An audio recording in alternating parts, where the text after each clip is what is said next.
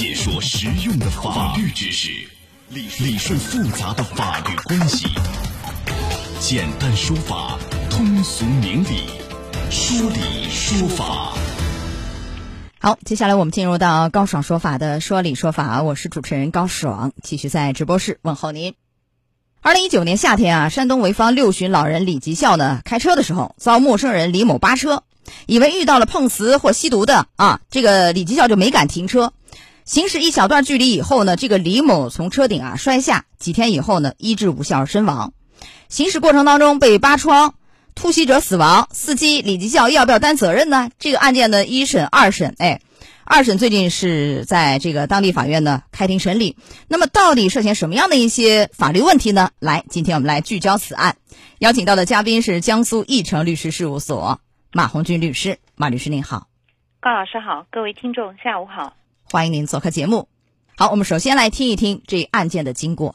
李阳告诉记者，二零一九年八月发生扒车一事后，家里受到了很大的影响。当时是我父亲驾车。车里面还有其他人，也是快七十岁的老人一块儿行驶途中，突然间发现前面有辆车停了，就发现了从货车的副驾驶跳下一个人，捂着头的往这边跑，他就让了一下，突然这个人呢就突然间扑上了我父亲的车，扑上这个车的位置呢是驾驶室的车窗这个部分，因为是夏天，驾驶位的车窗整个都是摇下来的。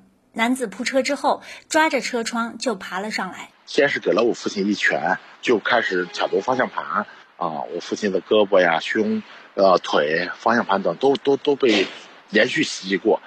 这个时候，我父亲就吓懵了，这个人就开始顺势又往上爬。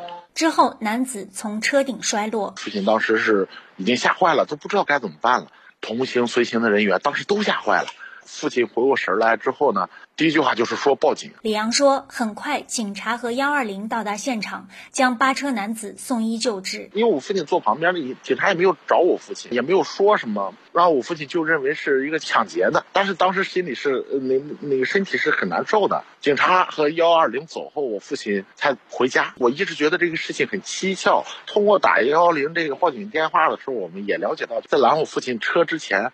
他还拦过啊，就是还加我父亲，我父亲是第三辆车，第一辆是个 SUV 啊，第二辆是一个货车，然后结果到下午的时候，就突然间潍坊市公安局奎文分局的这个刑警就介入了。就开始问我爸：“你为什么不停车的问题？”我爸说：“我我吓坏了，我我不知道该怎么弄。”他说：“那你害怕了，你为什么不停车？”当天晚间，李吉孝被刑事拘留后，因身体原因取保候审。李阳觉得，要还原事件真相，必须第一时间调取事发时的所有监控视频。他们就提出了说：“哎，你应该去给人家去垫医药费。”那个时候，我们觉得啊，不管怎样，毕竟人家住院，我我们就去了。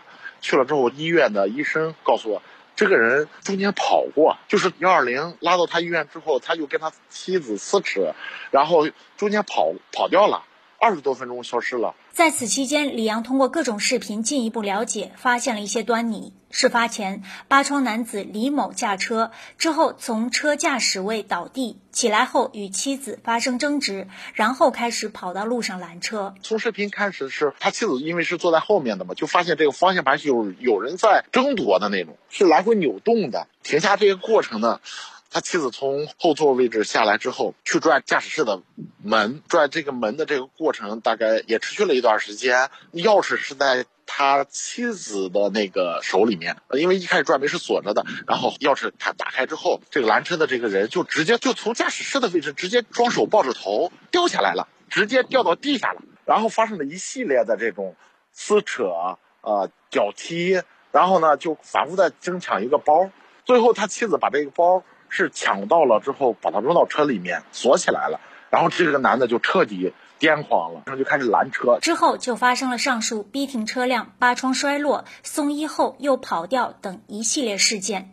送医五天之后，李某经救治无效死亡。二零二零年四月，潍坊市奎文区检察院以过失致人死亡罪将李吉孝公诉至法院。二零二零年六月，潍坊市奎文区法院开庭审理此案。据检方起诉书指控，李某与妻子侯女士因与房东商谈租房事宜未达成协议，李某精神受到刺激，李吉孝酒后驾驶机动车，误以为碰到碰瓷或吸毒人员。为急于摆脱被害人李某，遂加油启动车辆，并加速左转，超越前方白色厢货车。检方认为，李基孝已经预见自己的行为可能导致他人死亡的结果，而轻信能够避免致一人死亡，应当以过失致人死亡罪追究其刑事责任。最终，一审法院以过失致人死亡罪判处李吉孝有期徒刑两年六个月，附带赔偿被害人家属经济损失十一点八万余元。宣判后，李吉孝不服，提出上诉。李某的妻子侯女士对附带民事赔偿不满，也提出上诉。案件已于二月二十五号进行二审。庭审中，李吉孝坚持自己无罪。好，来马律师，我们问一下啊，就是行车当中被扒车扒窗，这个突袭者死亡。司机要不要担责任？因为这个案件呢，一审法院是以过失致人死亡罪判处李吉孝啊有期徒刑两年六个月，附带赔偿被害者家属十一万八。现在是原被告双方都不服，这个案件二审您觉得会如何走向？呃，是否涉嫌以过失致人死亡罪？这个其实有一定的争议吧？您觉得怎么看这个案件？是这样一个罪名吗？您分析分析。我如我个人认为啊，就是在这个整个这个视频和音频我们来听的话，根据目前所了解的情况，我认为车主他是这个驾驶员是不构成过失致人死亡罪的。嗯，这是我为什么呢？呃，因为我们知道这个呃，在这个案件当中，首先是有这个扒车的人啊，他自己你看前面一系列的这个精神受了刺激以后，他有一系列的行为，那这种行为对于我们一个。普通的驾驶员来讲，你不能给他设定一个更高的义务，说你就应该知道，他虽然犯了罪了，但是我还是我这样开会不会造成那个人那个人的一些生命安全？那我们的第一反应肯定是我得让过他。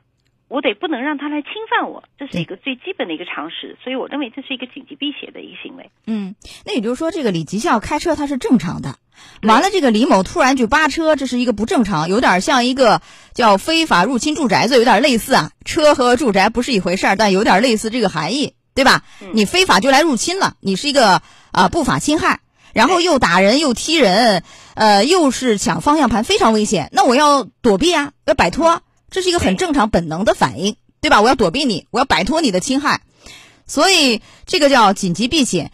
紧急避险的话，但是造成一人死亡啊，这个人摔下来死亡了，紧急避险要担法律责任吗？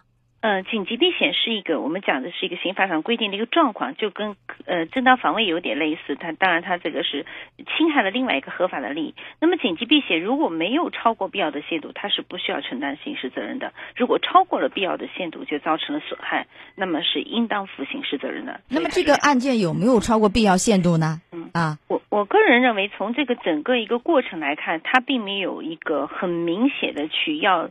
就是说，是为了达到自己解脱，我不管别人死活，他其实没有这样一个经过，而且在这个过程当中，我们刚刚听了这个过程啊，他还有一些就医他自己跑出来的这个行为，所以这里面还存在一个问题，是不是这个驾驶员这样一个避让、摆脱这样一个行为，就就一定导致了这个人的死亡？那么这个人的死亡是不是还有其他的原因呢？其实这个都是我认为在这个案件当中是有疑点的部分。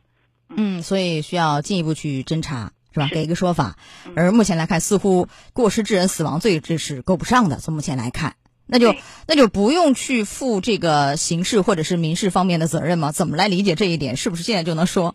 啊，不用负。对，如果说是是一个正常的一个紧急避险，那么这种时候我们来看民事责任的承担也是要看因果关系。那么从这个案件当中来看，我认为这个车主也不应当承担民事的赔偿责任。啊，呃，刑事不用担，目前来分析看，民事方面也不用赔偿，嗯，是这意思吧？对，嗯，好，就是您的意思是没有超过紧急避险的这个限度，当然这个具体还要有赖于警方进一步去再去分析。当然有一点啊，这个侯女士就是说这个李某的家属提出来啊，一审法院也提出一个喝酒的问题，认为这个李吉孝是喝了酒，那天实际上参加一个类似于喜宴这样的一个宴会，喝了点酒，但是呢，这个李吉孝的儿子。李阳说没喝，说酒是倒上了。那天他老爸呢身体不好，没法喝就没喝啊。那么这个和李某的死亡有没有因果关系？这个要再去承担法律责任吗？像这样的，就是其实这个应该割裂开来，一个是李某的死亡到底什么原因，是不是这个驾驶员的这个行为造成的？那醉酒是另外一个层面去讨论的。他如果确实是经过血液检测，确实达到了一个呃血液酒精达到了一个醉酒驾驶的这个机动车辆的，那么它实际上是构成的是一个危害。公呃，这个危险驾驶罪，对吧？它就不是一个过失杀人罪了，过过失过失致人死亡对了，嗯，对，实际上是不一样的。他就是和，即便他喝了酒，我们假设啊，假设最坏的情况是喝了酒，这个其实和李某的死亡没有必然的因果关系，就是也不是说就一定够得上过失致人死亡罪，而是另外会单设一个罪名叫危险驾驶罪啊，或者其他的一些罪名。呃，但是这个案件呢是这样。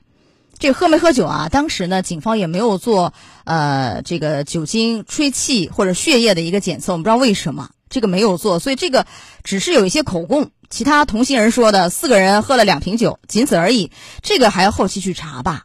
是不是有这样一个问题？这是要落实的一个事实。嗯，好，现在二审开庭呢，李吉孝仍然坚持无罪，检方呢也没有改变相关的指控，所以我们会继续跟进这个案件。最后咱说一说提醒，如果我们也像李吉孝一样。有一天开车开的好好的，突然一个人爬到车顶，又踢又打的抢方向盘，你说我怎么办？啊，我停下来他就打我，我不知道为什么他是抢劫的、杀人的还是怎样？那我报案现在也来不及，正在行驶当中，怎么处理这个问题，防止一些这个危害的产生？您能不能提示一下？我想这就是一个度的问题，那这个度就是体现在如何使我们的利益不受到侵害，对吧？我们要保护自己的这个合法权益，那么这个就是度，就不能过分。这才是我们要注意的这个最重要的部分，嗯，就防止造成其他的一些损害的发生，是这意思吧？尽量是不能过度啊，你你可以损损害有发生是没有问题的呀，不管紧急避险、正当正当防卫都可以，对吧？但是你不能过度，啊，这个度很重要。那这个度怎么把握啊？那就是尽可能的，就是说能够制止到对方就可以了。啊，能够制止对方就可以了。好的，来，时间关系到这儿就结束我们的说理说法，马上进入到维权法宝。权益被侵害怎么办？怎么办？维权法宝教您变被动为主动，赢得权益的最大化。最大化。好，接下来我们进入到高爽说法的维权法宝，我是主持人高爽，继续在直播室问候您。因为不满在苹果买 APP 会员比在安卓要贵，一个苹果用户呢以苹果滥用市场支配地位为由啊，把他告到了法院啊，要求苹果公司赔偿十万，而且要公开的赔礼道歉。那日前呢，上海知识产权法院已经受理此案。来，今天我们来聚焦此案，邀请到的嘉宾是江苏义成律师事务所马红军律师。马律师您好，您好，欢迎您做客节目。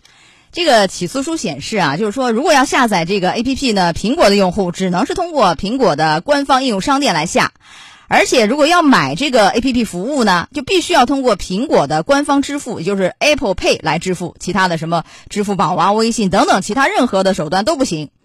呃，因为什么？因为这个 A P P 的开发者需要去向苹果啊交一个佣金，百分之三十的一个佣金，也叫苹果税。所以这样一来呢，就这个 A P P 的这个产品啊。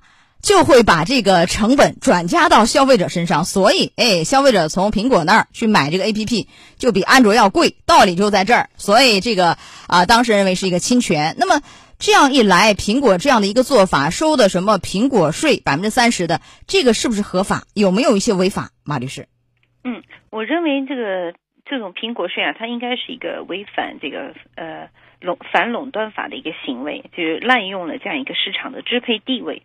就是它这个其实呃价格法没有违反，因为企业经营者可以自主定价，但是您的意思是违反了这个反垄断法，是吧？对。那违反反垄断法有没有一些行政处罚呢？对这个企业？呃，如果是有这样一个经营者就是滥用了市场支配的地位的，那么根据我们反垄断法的规定呢？嗯，是可以由反垄断法的执法机构去责令停止违法行为，并且没收违法所得，并处上一年度销售额百分之一以上百分之十以下的罚款。哦，是有相应的行政处罚，而且这个苹果公司还不允许什么用微信、支付宝、银联等等介入，这其实也是一个滥用这个支配地位的行为吧？有点垄断吧？是同样的道理，是不是？是的，嗯啊，所以这样一次起诉不仅仅是关乎一个消费者的合法权益。哎，也是为了维护中国市场千千万万的苹果用户、大大小小的开发者的合法权益。但是这样一个诉讼好像走起来也会相当难吧？是不是有这样的问题？嗯，对，这样的诉讼当然难度会比较大，因为对方是一个很强大的公司。但是这样的诉讼本身它是具有公益的这个效应的，所以我我认为这是一个非常好的诉讼。嗯，非常好的，而且刚好这个平台的反垄断指南也出来了，能不能在这样一个契机下，因为有新的规定了嘛，是不是相对要好一些？您能不能也讲一讲这一块？其实新的这个规定，国务院的新的这个反垄断行为，它是针对了这个平台的经营者，更一步是细化了。比如说什么是垄断行为啊？呃，它是进行了更进一步的细化，所以说对我们这个消费者维权会更有好处。嗯嗯，而且在此前，其实诉讼以前，苹果税早已经是饱受业界质疑。那为什么没管住？哎，人们也会有点疑惑。那法规也在前面您说了。是吧？也有相应的行政处罚。那这事儿为什么没管住？您觉得反思在哪里？嗯，反思就是有的时候就是这样的一个行为，就是确实对于一个苹果这样一个大公司、大集团来的话，它的这个法务的能力确实够强。所以说我们在证据的取得和和提供上会有很多的呃不方便的地方，或者说不利的地方，这也可能是导致我们诉讼会会有一些不利后果的主要原因。嗯，当然也也希望我们的执法部门能加大这方面的执法力度啊。对，好，来到这儿结束我们的维权法宝，也非常感谢马红军律师。好，马律师再见。再见。高爽说法节目收听时间：首播 FM 九十三点七，江苏新闻广播十五点十分到十六点；复播 AM 七零二，江苏新闻综合广播二十二点三十到二十三点。想咨询法律问题和主持人高爽互动，请下载大蓝鲸 APP 到高爽的朋友圈，节目微信公众号“高爽说法”。网络收听方式：江苏广播网三 w 点 vojs 点 cn。智能手机下载大蓝鲸 APP 或蜻蜓、喜马拉雅等，搜索“高爽说法”，可随时收听。